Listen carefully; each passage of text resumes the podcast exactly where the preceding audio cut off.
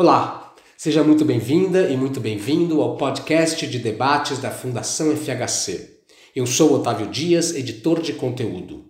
Aqui você poderá ouvir uma versão condensada de nossos webinars, com o que foi dito de mais relevante por nossos convidados brasileiros e estrangeiros sobre os temas mais importantes da atualidade. No episódio de hoje, a Fundação FHC e o SEBRE convidam o sociólogo chileno Danilo Martuccelli, professor da Sorbonne e considerado um dos mais brilhantes intelectuais de sua geração.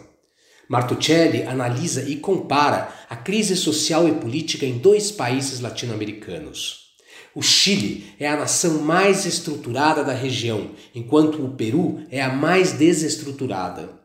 As crises chilena e peruana têm origens históricas e diagnósticos radicalmente diferentes, mas um fenômeno em comum que também se manifesta em outras nações da América Latina: o surgimento de novas classes populares intermediárias, caracterizadas pelo palestrante como profundamente híbridas por não serem nem povo nem classe média.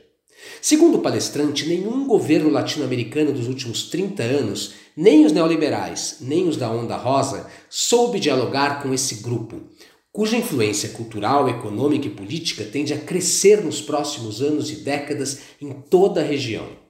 Vale lembrar que o conteúdo completo de todos os nossos eventos está disponível no nosso site fundacalfhc.org.br. Você também pode nos seguir nas redes sociais: Facebook, Instagram, YouTube e LinkedIn. Eu fico por aqui. Até a próxima!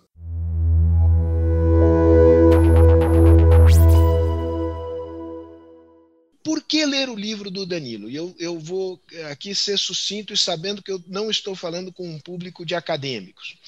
É, eu diria o seguinte: é, se consolidou é, no, no, senso comum de quem acompanha a política latino-americana de que o, o, Peru é um país que tem uma economia que funciona em moldes racionais que, em, em, que os incentivos uh, aos, aos agentes econômicos estão colocados no lugar certo e que isso explica o crescimento que o país teve ao longo de 15 anos, muito superior a esse crescimento à média da região, mas que a política é uma política inteiramente irracional, Uh, que funciona uh, em, em, função, digamos que é uma espécie de expressão do passado do Peru, uma espécie de anacronismo do Peru, mas que isto pouco importaria porque houve uma espécie de autonomização da economia, da racionalidade eh, econômica.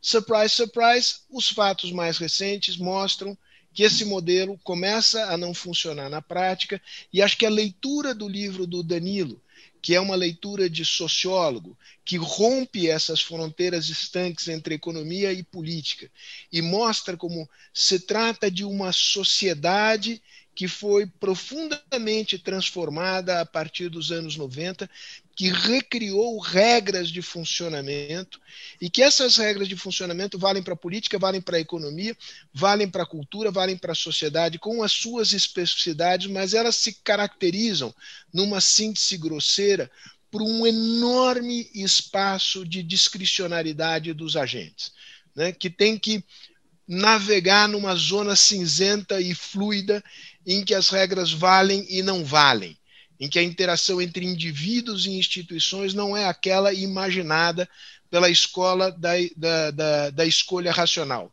típico padrão de análise dos economistas. Acho que é uma análise rica e que nos ajuda a entender o Brasil. Por que sociedade desformal? Não é simplesmente a ideia de que é uma sociedade que tem um setor informal importante. É uma sociedade em que lei, normas e costumes se transformaram uh, brutalmente e que não demarcam e não uh, uh, os limites das condutas individuais de maneira rígida, de tal maneira que a vida social é uma espécie de jogo permanente marcado por assimetrias de poder. É, em que alianças se formam, são muito instáveis isto gera uma grande incerteza, um grande desconforto. É, o discurso sobre a corrupção é, é, um, é um sintoma desse, desse desconforto, e o Danilo faz uma proposição muito interessante que é preciso recuperar a cultura dos conflitos para reformatar em moldes democráticos a sociedade peruana. Como vocês veem, se eu aqui conseguir traduzi-lo bem, é uma leitura, não é uma leitura simples, não é uma leitura para ser feita, digamos, no, na praia, se pudéssemos ir à praia neste momento, mas é uma leitura que, que vale a pena, que é, ajuda a entender não só o Peru, mas também o Brasil. Então, Danilo, muito obrigado pela sua presença aqui, é um gosto, é, além de uma, de uma honra. Muchísimas gracias a, a Sergio Fausto por la presentación y por la invitación, gracias a las palabras de José Calud, por supuesto, muchísimas gracias a Bernardo Sorjo por todos estos años de, de, amistad y de trabajo conjuntos. Siempre es bien difícil, todo el mundo lo sabe, eh, presentar un análisis sobre dos países, América del Sur, aún más si uno se dirige al público de un tercer país. Y el ejercicio pedagógico se complica aún más teniendo en cuenta del lado de intervención 25-30 minutos para dar paso a los comentarios y a las preguntas. Para tratar de responder a este triple desafío, pues una presentación extremadamente eh, estructurada. Primer punto, presentaré desde un diagnóstico central cómo se puede leer la crisis social y política en Chile hoy en día. Haré lo mismo con la situación en el caso del Perú y terminaré en un tercer momento presentando algunos puntos convergentes entre dos casos nacionales muy distintos, con cierta proyección hacia otros países de América del Sur. Primer punto, el caso chileno. Creo que para interpretar el caso chileno hay que simplemente instalarse en lo que es la principal interpretación histórica de la sociedad chilena desde casi dos siglos post-independencia. Chile se caracteriza por tener un orden elitario absolutamente sólido y que contrasta con todas las otras situaciones, los pactos de dominación en América Latina.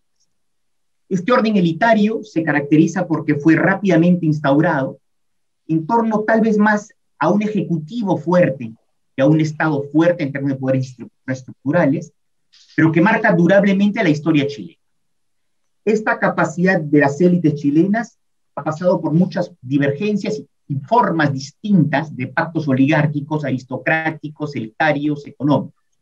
Pero la gran característica de las clases superiores chilenas es que durante dos siglos han logrado mantener de manera casi incólume su capacidad de gestión, dominación y dirigencia de la sociedad chilena, a través de muchos acuerdos distintos.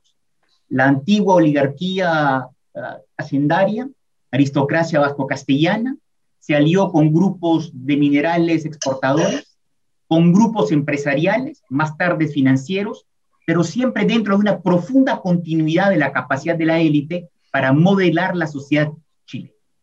Entre paréntesis, ah, para aquellos que les gusta la literatura, las grandes novelas chilenas, desde el siglo XIX, Blas Gana o Revolugo, uh, Donoso, por supuesto, Fugueto, Isabel Allende, todas de alguna manera evocan, muchas de ellas, estas alianzas matrimoniales verdaderas estrategias que explican cómo esta clase superior logró ampliarse sin perder el control de la situación. Para que todos entiendan rápido esto, está la capacidad de homogeneidad, a pesar de divergencias internas, dentro de la élite chilena, a diferencia del resto o de muchos países de América del Sur que vivieron un momento nacional popular, y mucho basado en las tensiones entre una burguesía agrícola y una burguesía industrial, eso no se produjo en Chile. Entonces, el primer elemento que entra en cuenta, el carácter sólido de la dominación del orden elitario en el país, con una salvedad. Este orden elitario tan fuerte en la sociedad chilena ha pasado por una serie de momentos disruptivos que marcan la memoria, y por qué no decir el temor y a veces cuasi pánico, de la élite chilena. Son los años, los primeros años post-independencia, 1820, los periodos de 1860, 1891, 1925-32, 1973, el gobierno Salvador Allende, y tal vez el estallido del año, hace dos años, el 2019. Estas fechas son muy importantes, grabadas en la memoria de la élite chilena.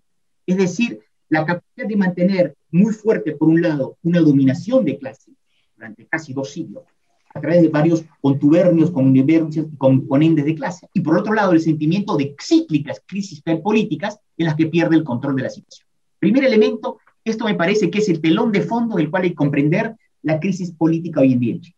Segundo elemento, si ustedes leen la literatura chilena y la visión hacia el exterior de este país, lo que marca Chile es el neoliberalismo. Desde hace casi 50 años, pronta, el liberalismo le da un rostro político, económico, social, cultural a Chile más fuerte que en el resto de los países de la región. El problema es que en Chile el neoliberalismo designa todo. Designa la economía de mercado, el capitalismo, el individualismo, la modernidad del consumo y muchas otras cosas más. Tratar de, de buscar un punto de acuerdo, digamos que el neoliberalismo es dentro de la capacidad de la élite chilena conservar el poder y darle un formataje a la sociedad, uno de los modelos de regulación del capitalismo y no de regulación, basada en la construcción de un Estado subsidiario, con pocas políticas sociales dirigidas a ciertos grupos más pobres, que no introdujo competencia en la economía de mercado chilena, pero sino la formación de nuevos grupos oligopólicos, que ha dado lugar a una importante concentración de la renta, de las más altas hoy en América del Sur, el 1% más rico en Chile concentra entre el 26 y el 30% del PIB nacional, datos de la CEPAL, y que se caracteriza además por una asombrosa, muy nueva versión de la muy vieja tradición latinoamericana de captura del Estado por los grupos elitarios. ¿Por qué el neoliberalismo es tan fuerte en el caso chileno?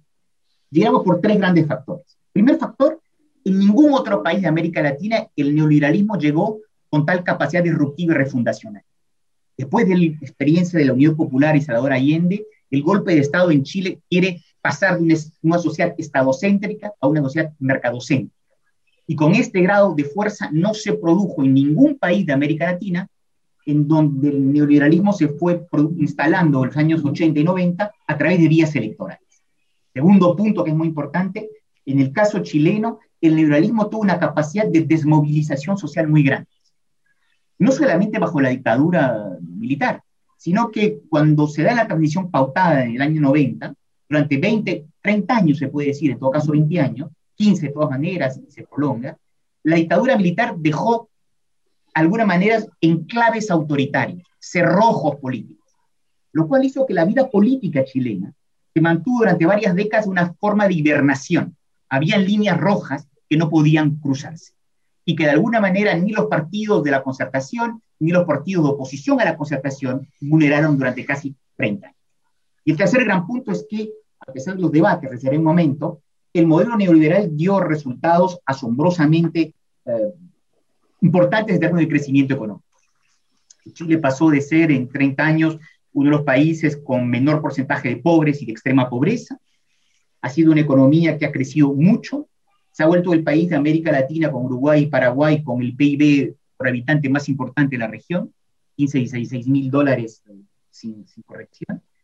Se ha vuelto el país eh, en donde se expandió el consumo entre las clases medias, todo en medio de una sociedad en la cual, para otros analistas, este desarrollo liberal tuvo topes, en fuertes desigualdades, sobre todo hizo de Chile un país de ingresos medios, pero no un país desarrollado, dado que su base industrial financiera o de innovación ha sido restringido.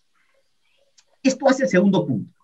Cuando se habla de la crisis social y política en Chile, lo esencial de las sociales chilenas va a incidir en el neoliberalismo. Tercer punto, primer orden elitario, segundo neoliberalismo, tercer gran factor, el malestar social. En los últimos 25 años, el malestar social se ha convertido en el gran diagnóstico, debate controvertido de la sociedad chilena. ¿Qué quiere decir en términos chilenos el malestar social? dos tesis se enfrentaron desde el año 97-98. La primera es, es la fuerza del proceso de modernización que vive Chile, que explica como efectos negativos inevitables el malestar social cultural de la población. En simple, es el éxito del modelo neoliberal que explica el malestar social. Y la segunda visión es contrapuesta, afirmaba que en realidad el neoliberalismo era un mito y que detrás de ese crecimiento económico había un número muy importante de agobios problemas sociales e incluso situaciones de enorme desaliento colectivo. Estas dos tesis cohabitaron en Chile durante 20 años. A partir del 2010 empezó a ser cada vez más claro que de esta nebulosa del malestar se pasó a otra situación, un estar mal, digamos, una situación de agobio social que se acentuó, en donde primero fueron las frustraciones ante el modelo del mérito en las clases estudiantiles, Después fueron el conocimiento de que los ingresos no habían aumentado. Después la toma de conciencia que los servicios sociales privatizados, las pensiones, la salud, la educación, se convirtieron en las más caras del mundo. Después se llegó el problema de que las pensiones que recibían las personas que empezaron a jubilarse, tema de capitalización, eran escandalosamente bajas. Aparecieron casos de corruptelas en la gestión de la economía y mercado en Chile. Y por lo tanto aparecieron fenómenos de endeudamiento y sobreendeudamientos, que son hoy por hoy, en términos de familias, las más altas de toda América Latina. Resultado, el debate del malestar social cambió de naturaleza, se convirtió en una crisis social que empieza a nombrarse como tal, de formas de estar mal, de sentimiento de frustración, de sentimientos de decepción y desapego que se generalizan en la sociedad chilena. Resumo el caso chileno eh, rápidamente. Estos tres grandes bloques explican lo que está pasando en Chile. En primer lugar, el mantenimiento del orden elitario, creo yo, no está en cuestión en la sociedad chilena. Segundo punto que es muy importante, esta es la gran novedad, en los últimos dos, tres, cuatro años se empiezan a romper el consenso en torno al modelo neoliberal.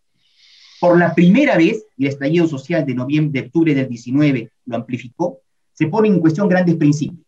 Se vuelve a hablar de expropiaciones mineras, de renegociación de las royalties en las empresas mineras, de la participación de trabajadores no directivos en las muy grandes empresas. Todas líneas que parecían incólumes dentro del pacto neoliberal en Chile. Tercer punto, el malestar social. Este, ese sentimiento de agobio social hace que, dadas las relaciones capital-trabajo que hay en Chile, la población se dirija a demandas al Estado social y no a transformar las relaciones de capital. Es decir, pocas posibilidades de hacer presión sindical para aumentar salarios, y por lo tanto, como en otros países de América del Sur, las demandas sociales se dirigen hacia un estado de bienestar ampliado, lo que crea el problema de la base fiscal de esas ayudas colectivas. Y por último, esta crisis social, este romper las líneas del neoliberalismo, está dando resultados el sistema de partido político.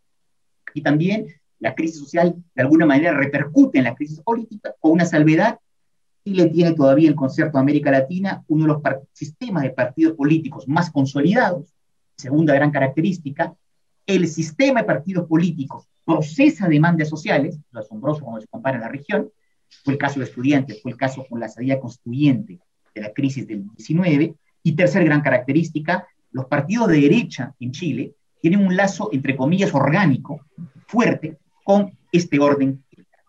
Primer punto, para ser claro, espero, perdón por el poco tiempo, pero emprende el razonamiento, en Chile creo yo que hay una aguda crisis social más aguda que lo que la élite muchas veces reconoce, que se traduce por una controlada crisis política. Una situación el caso peruano. Cambiamos totalmente de universo, pasamos casos de la sociedad más organizada de América del Sur, la más desorganizada de América del Sur. La sociedad peruana, creo yo que para entenderlo con el mismo diagnóstico central histórico, hay que remontarse a los años 70, cuando un gobierno militar introdujo una serie de reformas muy importantes, una reforma agraria que decapitó radicalmente a la vieja oligarquía peruana, en la tenencia de las tierras, y que produjo una serie de transformaciones sociales, culturales, que produjeron una suerte de terremoto en el Perú, desde el cual desde entonces la sociedad peruana no logra otra vez organizarse de una u otra manera. Esto generó a partir de los años 80 un proceso que, ha sido muy bien presentado por Sergio de desformalización. Una sociedad donde las formas, las leyes, las normas, no logran más encauzar la vida social ni tampoco contener a los actores individuales. Yo sé que decir esto parece algo que resuena en muchos países en América del Sur. Les aseguro que las proporciones que tiene la sociedad peruana son absolutamente, eh, radicalmente distintas. un problema de naturaleza y no de grado. Esta sociedad desformal que se construye en Perú tiene muchos ejes, para resumirlo con la literatura sociológica peruana. Primer eje, la informalidad económica. En la década perdida, los 80, en toda América del Sur, en toda América del Sur, las tasas de informalidad aumentaron mucho, se duplicaron en muchos países. El Perú la tenía 30%, se llevó el año 90 al 70, 75%. Algunos estudios hablan hoy en día, de la pandemia, de un sector informal que se ha ido al 85, 90%. Quedémonos con la cifra ya espeluznante 75%. Es decir, tres peruanos sobre cuatro que trabajan lo hacen fuera de la ley sin control del fisco, no en actividades ilegales, informales. Esto le hace que ese sector informal de 75%, para comparaciones, por si acaso, en Chile 25-30, es 40% en Brasil, si no me equivoco, 50% en Colombia. Este 75% hace que las personas trabajen sin pagar impuestos, en todo caso directos o a la renta, en empresas que son prácticamente microempresas, en realidad autoempresarios, emprendedores familiares o a lo más de muy pequeños colectivos con muy baja productividad. Para que entiendan la cifra muy rápido, tres cuartos de trabajadores peruanos trabajan en el sector informal, pero la participación del sector informal en el PIB peruano es del orden del 15%. Eso indica la economía. Segundo fenómeno, el desborde social. El Perú vivió, como todos los países de América del Sur, un gran flujo del campos de la ciudad en los años 40-70. Pero aquí también en el Perú el procedimiento de socavamiento urbano fue radicalmente más importante. Se produjo una ruralización de, Lima, la ruralización de la ciudad de Lima, la ciudad capital, en provincias.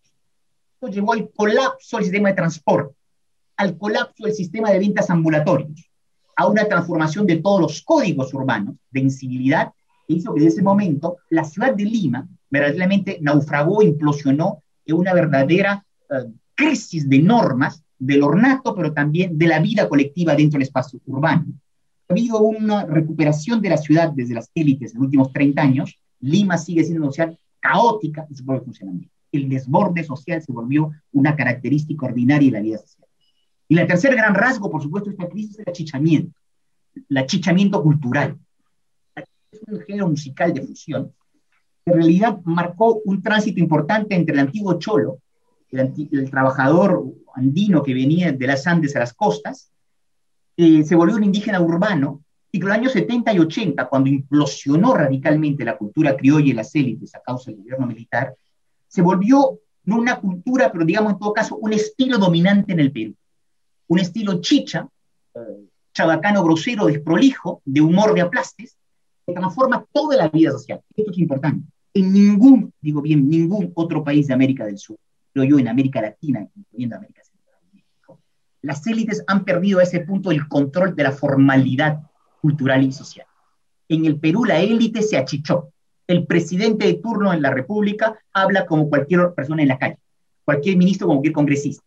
Esta incapacidad de la élite a mantener un corte hace que la sociedad peruana se desformalizó también en el lenguaje, en sus maneras de ser y de hacer. Resultado, que sea la economía, la sociedad y la cultura, el Perú se desformalizó de manera compleja y radical. Esto hace, en el corazón de la crisis peruana, hay que colocar la desformalidad, que es la auténtica sala de máquinas de todos, digo bien, todos los fenómenos sociales en la sociedad Y esta sociedad desformal, como lo mencionó Sergio, establece una continuidad, no cortes, una continuidad entre la ley, la norma, lo formal, lo informal, lo transgresivo y lo ilegal. Todo se mezcla y se combina. La desformalidad forma parte de esta discrecionalidad ordinaria en la cual viven los humanos. Esta desformalidad da cuenta de todos los grandes fenómenos de Da cuenta de las élites. En Perú existen élites tradicionales que se han logrado reconstruir, pero apareció una élite emergente, ligada a actividades informales o a veces con sospechas de ilegalidad, que transformó la manera de representar los grupos económicos, que por lo tanto introdujo lazos nuevos entre actores sociales, universidades, grupos de poder, sobre todo un estilo de ser, de manifestarse, chicha particular. Esto se muestra en el crecimiento. El Perú creció con el boom de las commodities 2002-2014 como el resto de América del Sur. Pero para las familias de origen popular y clases medias, el crecimiento no se explicó por las exportaciones, se explica por el desborde social, por el emprendimiento, porque saltaron las reglas, y entonces, para las capas populares peruanas, la desformalidad puede ser un problema colectivo, pero fue antes una solución individual y familiar. El crecimiento se dio desde la desformalidad en una sociedad profundamente estabilizada.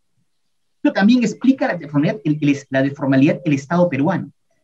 El Estado peruano siempre fue históricamente muy débil, se ha vuelto un Estado totalmente casi al borde del colapso la pandemia mostró hasta qué punto el aparato administrativo peruano no llegaba a muchas zonas del país, que había más recaudación fiscal que capacidad de intervención en la sociedad, y que los individuos tuvieron el sentimiento, una vez más, de estar totalmente alejados de las capacidades de cuidado que les puede dar el Estado peruano. Y por último, el tema político, en donde esta desformalidad se expresa de manera radical. El Perú nunca tuvo partidos políticos sólidos como otros países de América del Sur en una situación similar pero el Perú hoy en día no tiene más el más mínimo atisbo no de sistema, sino simplemente de partidos políticos, ni siquiera personalizados. Son agrupaciones eh, móviles, sociodegradables, eh, mucho más allá del simple transfugismo, donde no hay ninguna capacidad de articulación de intereses sociales de partidos políticos. Y curiosamente, este sistema político, este, estos partidos, estas agrupaciones personales, se han convertido altamente representativas, no en términos, por favor, de intereses, siquiera fenotípicos, sino de maneras de hacer y de ser de los peruanos. Es decir, cada peruano en su manera desformalizada de ser se encuentra, se identifica con esta manera desformalizada de hacer que tienen los políticos del Congreso, los ministros. La sociedad peruana que viene su crisis no logra diagnosticar, creo yo, correctamente esta situación de desformalidad. Y las tres respuestas que aparecen son obvias. La primera es, hay que formalizar la economía. Obviamente es necesario un país con trabajadores no formales, es un problema evidente. Pero 25, 30 años de trabajo en esa dirección ha dado casi niños resultados. El trabajador informal no ve por qué tiene que formalizar y pagar impuestos para no mejorar su situación. Segundo punto, la mano dura, es decir, cada vez más el llamado de los sables o de gobiernos autoritarios, pensando que alguien va con puntapiés sobre la solución. Y la tercera pues, es la corrupción, a la cual hizo referencia Sergio. Que desde la época del final del, gobierno, del gobierno Fujimori en el año 90, se ha convertido eh, en una especie de término atrapa todo que designa todos los malestares deformales de la sociedad peruana. Este sentimiento de agobio personal se llama la corrupción, que resume todo. Corrupción quiere decir simplemente un país donde las reglas no funcionan, donde la discrecionalidad reina y donde los actores sociales se sienten profundamente eh, aislados, sin soportes y sin ayuda colectiva. Resumo el caso peruano, esta desformalidad explica lo que pasa en el Perú. Una muy aguda crisis social y una muy aguda crisis política que no comunica, salvo que en su origen de producción se encuentra el mismo problema, una sociedad profundamente desformalizada. Tercer punto, para quedarme en los cinco minutos que me quedan. Chile y Perú, dos situaciones radicalmente diferentes. El país, digamos, más estructurado y el país más desestructurado de América del Sur. ¿Qué puntos de contacto se pueden establecer? Yo diría que hay tres. Primer punto, creo que los dos países, y esto vale para otros países de América del Sur, se pueden leer desde un diagnóstico central, a la vez estructural y coyuntural, que recupere el peso de la historia. En el caso chileno es el orden elitario, en el caso peruano la sociedad deforme. Segundo punto, esto explica la distinción entre las dos crisis. En Chile es la crisis social que comanda una crisis política, en el Perú son dos crisis profundas paralelas o un solo proceso de producción. Tercer punto, cuando uno lee la literatura, no tanto académica, pero en todo caso en las discusiones colectivas, en los dos países parecería que el centro de la crisis está en la crisis política y no en la crisis social. Cuarto punto, espero haber sido claro, en todo caso convincente para algunos de ustedes, la crisis social me parece que es más significativa que la crisis política en los dos países. Y el corazón de esta crisis social tiene un epicentro, en lo que voy a designar, sin ninguna imaginación, las clases popular intermediarias. Me explico y, dejo la palabra a Hussein y, Bernardo. ¿Por qué llamar clases popular intermediarias? ¿Qué quiero designar con esto? América Latina dejó, sin que a veces se nos demos cuenta como académicos o como analistas, dejó de ser una sociedad dual. Es decir, el imaginario de la estratificación social dejó de ser dual en América Latina un polo moderno, un polo marginal. Creo que estamos dejando de ser sociedades de clases medias, consolidadas, emergentes o vulnerables, porque el imaginario se agrietó rápidamente.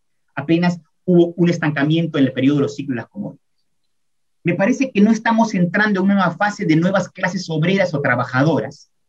Me parece que lo que más caracteriza la estratificación social hoy en América Latina es la aparición de un conjunto muy amplio de clases populares intermediarias. ¿Qué quiero decir con eso? Que tienen un imaginario más popular que imaginario. Están preocupados por las dificultades del trabajo que por expectativas del consumo. Tienen más inseguridades posicionales temores de inseguridad que problemas de estatus o de decencia mesocráticas. Tienen una experiencia de fatalismo sin resignación más que juegos de distinciones tienen sobre todo una experiencia cada vez más afirmada, una vida dura y de muchas sufocaciones. O sea, es Esta clase popular intermediaria es profundamente híbrida entre los viejos sectores populares y las clases medias tradicionales. Son más empoderadas, más instruidas, más consumistas, atravesadas por muchas sensibilidades religiosas, pienso en la teología de la prosperidad pentecostal, más individualizadas que individualistas, con más conciencia de las ayudas e interdependencias personales que solidaridades colectivas.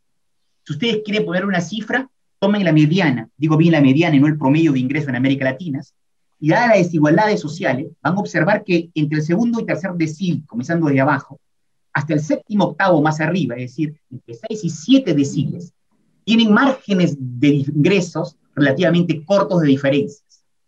Y esto hace que este grupo social, no todos se juegan los ingresos, no el imaginario, puede formar un grupo. Existen membranas en el interior, pero cada vez más este grupo se constituye, dando una nueva hibridez de la estratificación social popular intermedia. ¿Por qué esto me parece importante? Porque creo que es el grupo social que estuvo detrás de las movilizaciones, del estallido social en Chile en octubre del 19 y del muy corto noviembre peruano del 2020. Este grupo social, y aquí termino con esto, la gran característica es que se nace de la crisis del ideal del mérito en Chile y el ideal del progreso en el caso peruano. La toma de conciencia muy rápida que todo será más duro, más lento, menos inclusivo de lo que se espera este grupo popular intermediario, esta clase en formación popular intermediaria, se caracteriza porque ningún gobierno en los últimos 30 años ha sabido interpelarla en el sentido preciso del término. Ni los gobiernos de la ola rosa, ni los gobiernos neoliberales. Este, esta clase popular intermedia no es pueblo, no es comunidad, no es clase media, no es ciudadanía, no es individualismo, no es gente. Es la extrema dificultad para nombrarlos. Tiene una experiencia en la vida social distinta, una nueva articulación de lo colectivo y lo individual que ningún colector político hoy por hoy logra designar. Me resumo eh, eh, en, un minuto. Me parece que para interpretar las crisis sociales y políticas actuales en Chile y Perú, en otros países de América Latina, hay que privilegiar la crisis social por sobre la crisis política, salvando distancias entre países.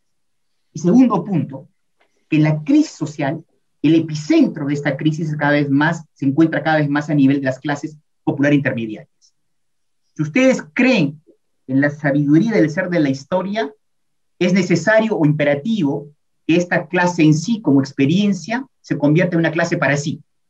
Pero si ustedes no creen en la necesidad de la teología de la historia, nada permite afirmar que de repente en América Latina se ha entrado un muy largo ciclo de divorcio entre agudas experiencias de crisis social y su no traducción en términos de lenguajes